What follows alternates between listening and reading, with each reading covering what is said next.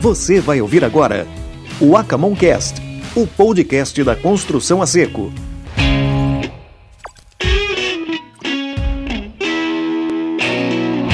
Então, continuando com o Acamoncast ao vivo, a gente se fala muito sobre a educação do mercado da construção a seco, então a gente está trazendo aqui o Gilberto Freitas. Para falar sobre o tema a importância do conceito de inteligência multiconstrutiva e o que está sendo realizado na área de educação no mercado de construções industrializadas. Seja muito bem-vindo, viu, Gilberto? Muito obrigado, pessoal. Bom dia. Bom dia. Primeiramente, agradecer aí o convite de vocês, da Camoncast, do CID, né, que gentilmente é, me convidou para estar aqui presente. Parabéns pela organização da Cia Sul, da Santo André, da Plaquilux. Né? Fico bastante contente aí de poder estar falando com vocês. Pelas carinhas, acho que tem bastante gente aí que é construtor, então quer saber um pouco como atuar né, nesse novo momento aí da construção civil brasileira. Eu estou à disposição aí para a gente conversar sobre isso. Muito bom. Seja bem-vindo mesmo, Obrigado. Gilberto. Como você pode perceber, a, a gente está vivendo um momento onde as pessoas querem empreender no segmento de construção a seco. Claro. Por outro lado, quem já está no mercado, os empresários, né, os fabricantes, lojistas, eles já perceberam que nós temos um problema muito sério, que é o, a mão de obra, em muitos casos, não estar totalmente preparada. Sim. Então, conta pra gente um pouquinho da tua história, o porquê que você resolveu é, enxergar esse problema e principalmente encarar ele. Tá né? certo. Ajudar a, a resolver isso. Muito bom. Bom, primeiro vou falar um pouquinho do que eu faço e depois vou pegar um gancho naquilo que o Prates falou para que a gente possa avançar aqui na, na, na, na nosso bate-papo. Eu dirijo uma instituição de ciência e tecnologia, é um instituto dedicado à industrialização dos processos da construção civil. Então, a gente fala que a construção civil é uma indústria, mas quando a gente vai na realidade, né, muitas vezes a indústria está nos produtos. Né? Fabricantes, né, gesso acartonado, placa cimentícia, né, perfil metálico, mas e o canteiro de obras não é exatamente uma indústria, né, nem está organizado para isso. Então, nós estamos falando de é, industrialização da construção civil. Então, a gente precisa começar, então, a entender como transformar verdadeiramente esse segmento, principalmente de edificações, num setor mais industrial. E quando a gente pensa em transformar num setor industrial, a gente precisa construir uma mentalidade industrial. Se eu tenho uma mentalidade artesanal, como que eu vou me relacionar com a indústria? né? A indústria trabalha com processos, a indústria trabalha com especificação, trabalha com equipamentos, com máquina. E o canteiro de obras, como a construção civil é milenar, ela vem lá dos artesãos, ela vem da mão de obra que até já foi escrava para construir. Então, você tem aí todo um contexto de milênios né, de construção. E aí eu vou explicar um pouquinho aí como que a gente pode é, é, ir transformando isso aqui no Brasil. Então, esse instituto, o ITIE, que tem aí quase 10 anos, ele atua nessa criação de programas, de soluções para a industrialização. Hoje, atualmente, o que, que a gente faz? A gente dá consultoria para posicionamento das empresas do mercado, tá? Então já aí vai uma dica. Normalmente o pessoal da construção civil, né, acaba fazendo um pouco de tudo. Né? Quantos empreiteiros aí estão reformando apartamento, fazendo muro, construindo um galpão? Então, às vezes tem dificuldade de se posicionar no mercado. E aí já tem problema com mão de obra também. Sazonalidade, turnover da mão de obra, uma diversidade enorme. E culturalmente aqui no Brasil, como a produção foi ficando mais complexa, as construtoras tomaram uma decisão: terceirizar tudo. Ou seja, entregou para a ponta mais fraca do processo a obrigação daquilo que é mais complexo, que é administrar processo. Então, é, a gente preocupados com isso, nós fomos é, é, avançando aí com o Instituto. Então, a gente dá posicionamento de mercado para as empresas, a gente faz projeto para fabricação e montagem. Então, os projetos que a gente está acostumado a ver, eles precisam evoluir. Então, para você ter mais resultado lá na ponta, você tem que ter mais solução anterior. Muita gente fala em planejamento, mas ele, o planejamento começa num bom projeto, numa boa solução de produto. Então a gente faz isso e depois é, a gente acaba é, investindo né, na prototipagem. Então nós estamos terminando de construir, agora em novembro inaugura o primeiro laboratório de prototipagem de soluções. É o primeiro do Brasil. A gente está acostumado a ouvir a existência de institutos, né, que fazem pesquisa no sentido de fazer ensaio. Só que o ensaio ele acontece num ambiente controlado. É. Mas a construção, depois, é outra realidade. E a gente precisa evoluir também, nós vamos falar mais no final do nosso bate-papo, na existência de ITAs que fazem avaliação. ITA é uma instituição técnica, tá? aquela instituição que libera. Né? O nosso colega o Prats comentou dos Estados Unidos. Nos Estados Unidos, vai lá um fiscal, normalmente, e libera frentes de trabalho. O que, que ele é? Ele é uma ITA avaliadora. É, só dá o próximo passo se alguém foi lá e disse: tá bom, aqui cumpriu norma, aqui está em ordem, aqui está ok. A gente não faz isso. E a gente não pode fazer só para o Light Steel Frame. A gente tem que fazer isso para todas. A hora que a gente puser na norma de desempenho isso, vai começar a complicar para muita gente, não vai conseguir entregar para muito banco mais obra, porque elas vão parar. Se o pessoal for sério, vai parar a obra. Então, é, esse contexto do Instituto nos levou também a nos preocuparmos com educação. E aí nós criamos um programa educacional em 2018. Esse programa educacional tem um nome, é Inteligência Multiconstrutiva. Já vou explicar um porquê desse conceito. E hoje a inteligência multiconstrutiva se tornou uma instituição de ensino superior.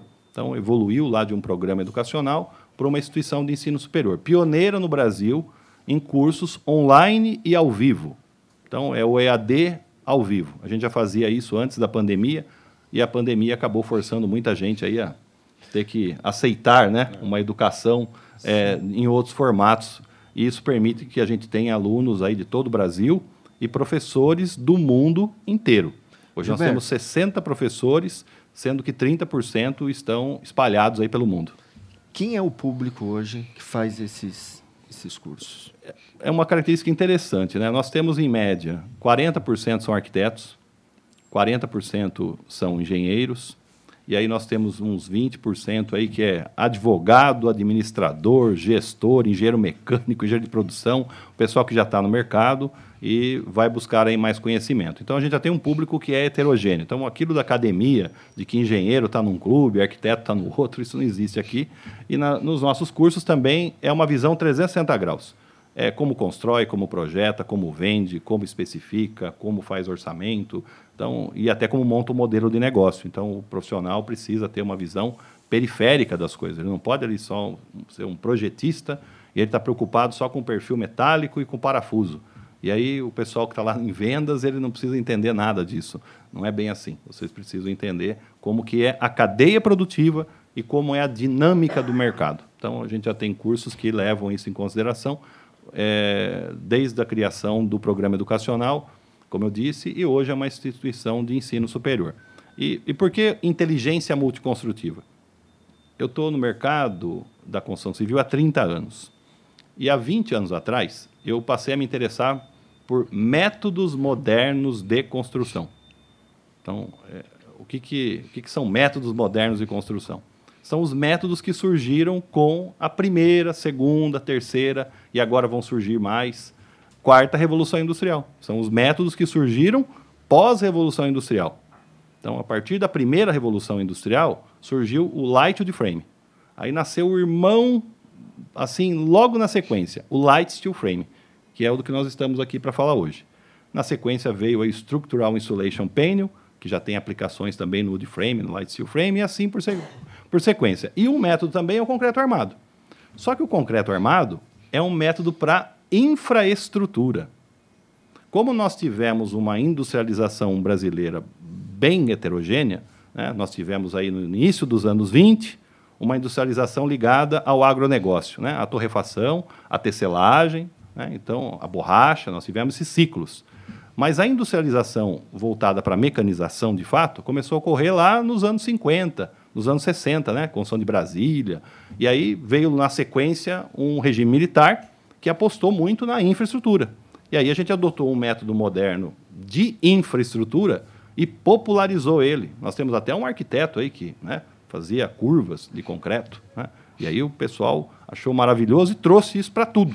Então, né, como a gente já tinha uma cultura ibérica né, das construções de fortalezas né, de outros tempos, a gente adaptou a construção de fortalezas ao concreto armado, ficou tudo certo. Aí a gente pegou o concreto armado, que é muito interessante para obras de infraestrutura, e popularizou ele para fazer todo tipo de construção. E aí a gente começou a ter dificuldades recorrentes, dificuldades num quesito chamado produtividade. E aí a produtividade é a alavanca da lucratividade. Se você tem pouca produtividade, provavelmente você tem que subir o preço. Subir preço em países de população de baixa renda é difícil. E aí a gente foi criando modelos de negócio de vista grossa. Né? Se a gente for realmente apertar aí tudo que está acontecendo na construção de pequeno porte no Brasil, quantas estão sendo feitas aí hum, sem cumprir, de repente, a legislação, principalmente a trabalhista. Né? Então a gente foi fazendo vista grossa para o país não parar. Mas é, é isso. Então a gente se dedica a métodos modernos de construção. Os métodos são muitos, e aí chegou um determinado momento que não dá para chegar para a pessoa que trabalha com alvenaria, com concreto armado, e dizer para ela: Nossa, você trabalha com algo muito atrasado. Né? Não é legal fazer, falar isso para as pessoas. É. Até porque é o ganha-pão dela, é aquilo que ela aprendeu. Né? Inclusive, teve professores que disseram para ela que aquilo lá era maravilhoso e servia para tudo. Então, não é mais interessante chegar para elas e dizer: Viu, não é inteligente você saber construir de mais de uma forma? E como é. tem sido. É é, quando você diz isso para o mercado, né, é, em um primeiro plano, eu acho que o, o teu trabalho é também trazer para os fabricantes, eu acho que para a cadeia produtiva, é, mostrar para eles que eles não estão sozinhos. Né? Você, como uma instituição, está ali para ajudar meio que ele fazer uma ligação, né? comunicar é, o que os fabricantes têm de tecnologia com esse público, sejam eles engenheiros, arquitetos, claro. né? É, e como que o mercado tem recebido o trabalho do ITIE? Bom, do ponto de vista das empresas que atuam nesse mercado, sem dúvida o que a gente passou a fazer é, tem uma importância grande, por quê? Na graduação de engenharia civil, de arquitetura, no curso técnico edificações, no curso tecnólogo de edifícios, ou até mesmo lá no Senai, numa capacitação, é, esses métodos modernos não são ensinados. Por quê? Porque lá dos anos 50 em diante, a gente tomou o caminho do concreto armado. A gente adotou um lado só de método moderno de construção. E o papel do ITIE e hoje, o papel então, do ITIE é... foi o quê? Foi trazer uma luz para esse, para esse, é, para essa formação de profissionais, mostrando para eles a importância disso. É claro que para um segmento que tem que ficar fazendo palestras, tem que ficar divulgando em faculdades, em feiras né, de, de de engenharia, de arquitetura, é muito pontual. Né? A gente não tem isso presente na grade da formação. E, por que, que nós criamos, inclusive, um programa educacional? Vamos imaginar que o ITIE tivesse força de ir lá no MEC e mudar o currículo de formação de todos esses cursos. Que seria o melhor caminho, né, é, Serginho? Seria o melhor caminho. Será? Tem professor? É. Tem livro? Então ia ser inócuo num primeiro Sim. momento. Ia, ser, ia mexer com o mercado, claro. Mas, assim, o que, que a gente precisava? A gente precisava chegar na educação continuada para ser uma ferramenta efetiva. E aí, como nós, nós estamos acadêmicos, nós não somos acadêmicos, a gente juntou uma visão de mercado. Então, os nossos cursos, eles têm três pilares. As séries Conhecer, que são os conteúdos, e passados por profissionais que atuam no mercado. Você nunca vai ter um professor nosso que ele não vive daquilo. Ah, mas ele tem mestrado, tem doutorado? Tem. Claro que tem, mas o que nos interessa? Interessa, interessa a prática, faz né? Aquilo. É isso. isso aí. E aí nós temos os conteúdos que nós chamamos de séries entender, que é o mercado desenvolve um conteúdo que ele entende que é importante e aí o aluno aprende, está na plataforma. E é gratuito aquilo. A gente não cobra da empresa nada, né? só pede para que ela não faça marketing né? É, sem ter um caráter é, explicitamente institucional, dizer é. quem ela é. O primeiro então, ponto, eu acho que sempre é falar de sistema, né? Isso. Não ficar falando o meu produto é melhor que o seu, o outro isso. é ruim. O objetivo das séries entender não é que o aluno saiba, por exemplo, que existe placa de gesso acartonado. Ele precisa entender como especifica, como Perfeito. aplica. Então aí precisa ser feito um conteúdo técnico mais específico. E por último, né, o terceiro pilar, as séries aplicar. O aluno vai ter que desenvolver um projeto. Porque o mercado não compra TCC, não compra monografia. Né? O que, que o mercado compra? Compra projeto, compra especificação, compra consultoria, né? compra gerenciamento. Então, ele tem que saber fazer isso. Ele tem que saber fazer algo útil para a cadeia produtiva. Então aí vem as séries aplicar. Então a, a instituição ela foi estruturada com essa visão prática. Então, do ponto de vista das empresas, acaba sendo uma ferramenta de fomento né, para que o mercado cresça. E dentro dessa perspectiva de inteligência multiconstrutiva, que é para ir atraindo o público, né, para que eles não se sintam incomodados. O nosso colega Prates falou duas coisas interessantes. Né? É, ele falou que lá nos anos, no final dos anos 90, a gente viu aqui crescer, aparecer o drywall. Né? O drywall é um método de fazer divisória. Olha que interessante. Então, diferente dos países industrializados que foram adotando métodos modernos, o Brasil começou por divisória. E mesmo assim foi um grande sucesso, porque começou a alavancar outros. E aí a gente a, a, assumiu um termo que é muito comum, vocês vão ouvir constantemente, o tal do construção a seco. Por quê? Porque que é drywall? É uma parede seca. E aí veio a tal da construção a seco. Mas vamos aí dar uma atualizada. São métodos modernos de construção. Light de frame, light steel frame, estrutural insulation panel, estruturas metálicas, concreto pré-moldado, né? Aquele que vai pronto, é, construção em painéis, construções em módulos, cross laminate timber, madeira laminada colada. Então, assim, esses são os métodos modernos de construção. É, o light steel frame é o que mais cresceu, e ele foi alavancado pelo drywall. Só que daí ele trouxe a cultura né, do drywall e agora a gente precisa ir aperfeiçoando. É o que o Prates também comentou. Uma coisa é você fazer uma divisória, outra coisa é você fazer uma edificação inteira. Então a gente tem que ampliar a nossa base de conhecimento para não ter patologia e, melhor, explorar melhor o potencial desses sistemas. Nós estamos vivendo um momento muito interessante. É, eu brinco aí muitas vezes, eu vejo todo mundo construindo hoje no século XX, não no século XXI.